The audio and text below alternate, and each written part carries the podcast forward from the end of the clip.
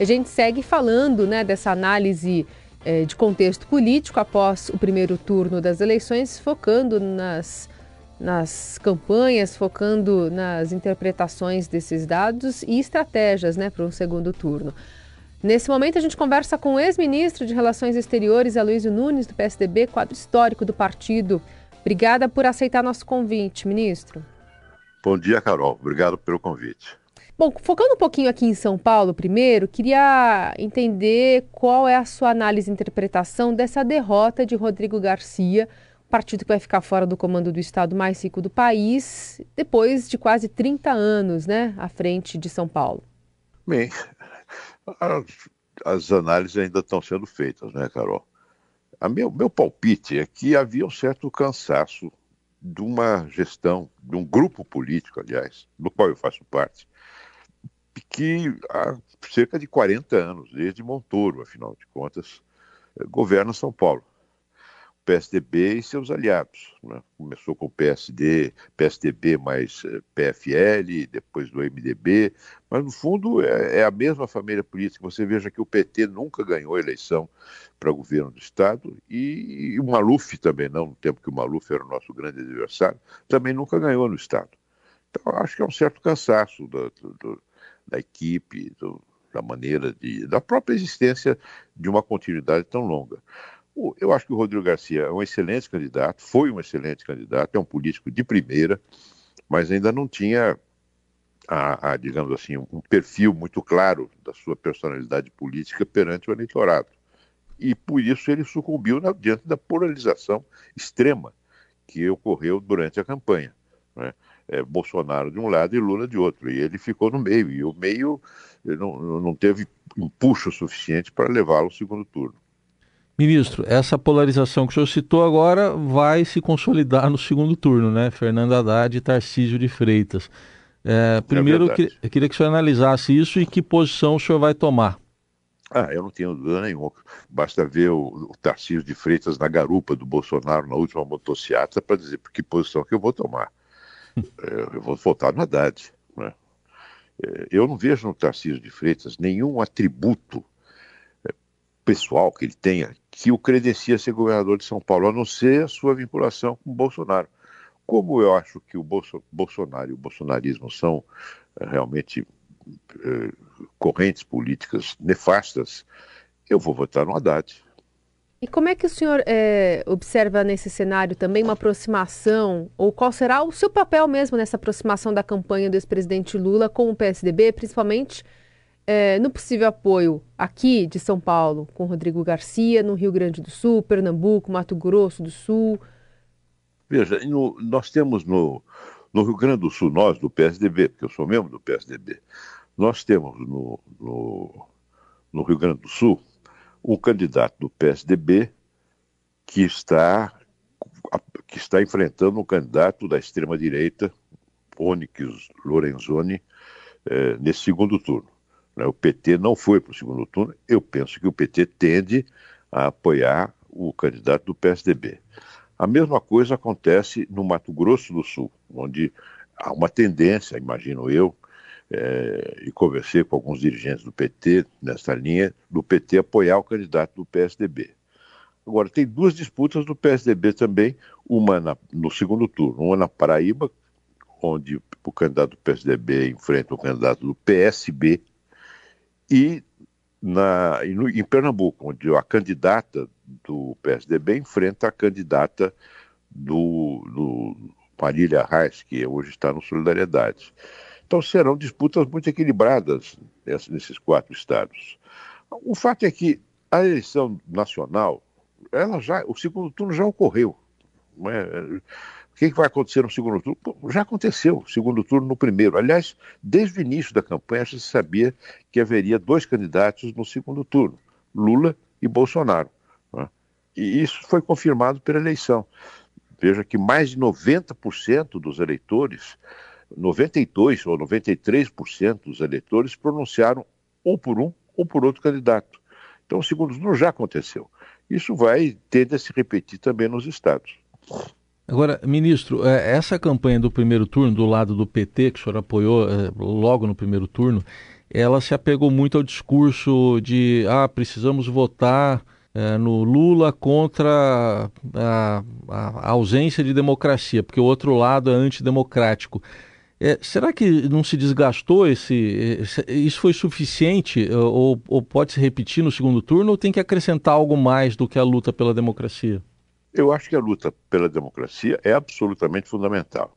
E as pesquisas, vamos falar das pesquisas, mas pesquisas sobre o tema da democracia mostram que a grande maioria dos brasileiros quer viver em democracia. Né? Além do que, imaginar um país, um Estado brasileiro dirigido por um autocrata e com base num partido que ele poderá criar, controlando o Supremo Tribunal Federal, é, etc. Isso aí é, uma, é um desastre para o Brasil em todos os planos, inclusive no plano econômico interno, é? no plano internacional, com as consequências que isso terá. Então, o tema da democracia continua a ser muito importante, eu acredito, decisivo porque desde, a rigor, desde a eleição de 80, 1982, quando eu me candidatei e me elegi pela primeira vez, até hoje, pela primeira vez, o tema da defesa da democracia se encontra no centro do debate político. Então, não há que abandonar isso. Não, Mas é só... preciso também compreender. Pois não, pois, pois, não. Eu só concluí. Aqui, aqui, nós temos que compreender também que ah, o tema da democracia foi acrescido de outras preocupações ao longo desses anos todos que seguiram a Constituinte. O tema do meio ambiente, o tema da igualdade, o tema eh, do combate ao racismo, né, à homofobia, essas coisas todas foram, foram acrescidas como atributos de, um, de, um, de, um, de uma situação democrática. E o Bolsonaro é contra tudo isso. Então, é claro que é a democracia e os seus atributos. Sim. Agora, eu penso também, sabe, que na campanha do PT, na campanha do Lula, eu acho que faltou um pouco uma visão de futuro. Ele exaltou muito uh, os aspectos positivos do seu governo, e tinha razão em fazer isso, mas acho que precisa agora dizer o seguinte: olha, eu fiz isso, mas eu vou fazer no futuro, o que, que eu vou fazer no futuro? Especialmente em algumas questões que são cruciais para o futuro do Brasil. A educação, a inclusão digital, o que fazer para a retomada da economia de uma maneira consistente, não é? vai acabar com o teto de gastos? Vai, mas o que, é que vai pôr no lugar? Não é? Enfim, são questões que apontam para o futuro e que precisam ser enfatizadas agora. Porque Só... o passado já votou. Sim. Só para explicar que a pergunta que eu fiz sobre democracia tem a ver mais com o resultado, porque se esperava uma goleada e não foi, né? Foi 48 a 43. Por isso que eu coloquei aqui é, ah, se sim, não se desgastou entendi, esse entendi, discurso. É, não, eu acho que não é suficiente agora. Acho que precisa mostrar mais o futuro. Inclusive no primeiro turno teria sido melhor que houvesse uma sinalização mais clara sobre algumas políticas que, que, que diz respeito ao futuro, à mocidade, à cultura, não é? São coisas que precisariam ser abordadas com mais, com mais precisão, inclusive na economia. É, agora a gente tem essa manifestação né, do presidente dizendo que é, vai aproveitar uma oportunidade que não teve no primeiro turno para, por exemplo, falar mais sobre o futuro que pensa da economia. Mas, na verdade, ele teve essa oportunidade, né? Ele Bolsonaro. só não, não colocou ela explicitamente ali para o eleitor ter, ter uma visão mais clara. Na verdade, eu acho, Carol, acompanha, eu conheci, conheci o atual presidente Bolsonaro, o atual Bolsonaro, conheci no Congresso. Eu fui colega dele no Congresso durante 12 anos. Ele nunca emitiu nenhuma, mas nenhuma ideia consistente sobre o Brasil. Nenhuma. A não ser defesa de, de temas corporativos eh, das Forças Armadas, onde ele realmente atuou muito, não é? salário, aposentadoria, essas coisas, e, e, e, e a defesa da, da ditadura militar inclusive exaltando o papel de um sujeito horroroso, que foi um torturador. Ele exaltou isso numa sessão, numa sessão do Congresso. Né? Eu ouvi pela primeira vez, foi a única pessoa, o único deputado que votou contra um parecer que eu fiz é, é, para a cassação do mandato daquele, daquele é, deputado pelo Acre que tinha o costume suave de serrar os seus adversários com a serra elétrica. Ele foi o único Bolsonaro que votou contra a cassação do Ideobrando, Ideobrando Pascoal. Pode procurar na internet. Né? Enfim, era, esse é o Bolsonaro. Agora, ele não tem nenhuma ideia sobre o Brasil. Nada. Ele, a sua, a sua, a sua, o seu ideário político se resume a defender alguns temas, de uma maneira, alguns temas ligados aos chamados costumes, né? É, e, só. E, e, e acenar com o fantasma do comunismo, que só existe a rigor na Coreia do Norte. Então, não há. Eu não creio que ele tenha um, um arsenal de ideias, né, um conjunto de ideias para propor ao país. Se apegou no, no, nesse, no Guedes, que é um que não conseguiu uh, levar adiante o seu programa liberal, se é que ele realmente tinha um programa. Mas tem, acho que ele tem ideias neoliberais na cabeça. Mas não conseguiu, a rigor, levar adiante o seu programa. Então não tem nada. E em relação a, ao ex-presidente Lula, político. porque ele também, né, eu mencionei aqui especialmente o petista, porque ele está dizendo que vai ser o momento de fazer um debate que não ocorreu é, sobre economia. É mas é, sim, que sim. tipo de, de, de, proposta deve sair daí, até para falar com esse eleitor, esses quase 2 milhões que não votaram nele, que poderiam fazer a diferença para uma eleição, por exemplo, no primeiro turno? Bem, eu acho que, em primeiro lugar, é mostrar o quanto a, uma, um, um tratamento adequado, correto, de um tema como o meio ambiente e a luta contra o aquecimento global, global pode favorecer a economia brasileira, é? É, que já é onde o nosso agronegócio é realmente um dos pilares mais fortes, mas como pode esse, o tratamento correto desse tema pode é, favorecer a nossa economia pela possibilidade enorme de inserção mais competitiva do Brasil no mercado internacional, especialmente nessa conjuntura mundial marcada pela, pela, pela, pelas consequências da guerra e da rivalidade entre os Estados Unidos e a China. Isso em primeiro lugar. Acho que tem que dizer também, é, mais claramente, qual será o tratamento da questão fiscal. Ele já disse que o teto de gastos é algo ultrapassado. Então, o que, que vai ser colocado no lugar para a garantia da estabilidade fiscal? Ele tem dito que o programa dele, o governo dele foi é, muito responsável desse ponto de vista. E é verdade, foi. Mas e agora? O que, que ele vai colocar no lugar de um teto de gasto, que foi uma medida, digamos, quase que de emergência, colocada ali para segurar as pontas no momento de, de, gravidade da crise fiscal brasileira. Uhum. O que, que vai pôr no lugar? Temos para reforma tributária. Como será a sua reforma tributária? É? Essas coisas da economia eu acho que são muito importantes. Pequena e média empresa. É? Então, eu, eu, eu penso que não precisa dizer quais será, quem será o seu ministro da Economia e quem será o seu presidente do Banco Central. O Banco Central já deu alguma indicação ao elogiar o atual presidente do Banco Central, que é um economista competente, enfim. Mas uh, eu acho que isso precisa ser dito com mais clareza. Qual será a sua linha de, de, de política econômica? É, ministro, essa é a primeira vez em que um presidente candidato à reeleição vai para o segundo turno em desvantagem, né? Mas, por outro lado, ele tem a caneta na mão e já anunciou, por exemplo, antecipação do Auxílio Brasil é, em uma semana e os pagamentos terminam a cinco dias das eleições. Tem força uma medida como essa em determinada parcela do eleitorado? Não sei, realmente não, até agora não, não demonstrou muita força não, né? Eu não sei como é que votou o eleitor mais pobre, mas as pesquisas que eu vi, né, que nós todos vimos, aliás, é, antes da eleição é que exatamente a, a força do presidente Lula, do ex-presidente Lula, está no setor mais, do segmento mais, mais pobre do eleitorado brasileiro, aqueles que ganham até dois salários mínimos. Não sei se explorar a condição de mudar muito. Mas se mudar, sabe, eu acho que vai mudar na margem, porque, veja, eu tenho impressão que tanto um quanto o outro já, já deram tudo que tinham que dar nesse primeiro turno, viu? A mudança é muito pequena. E você veja, é, para o Lula ganhar, falta um ponto e meio, um, um, um, um, e meio por cento para chegar à maioria absoluta.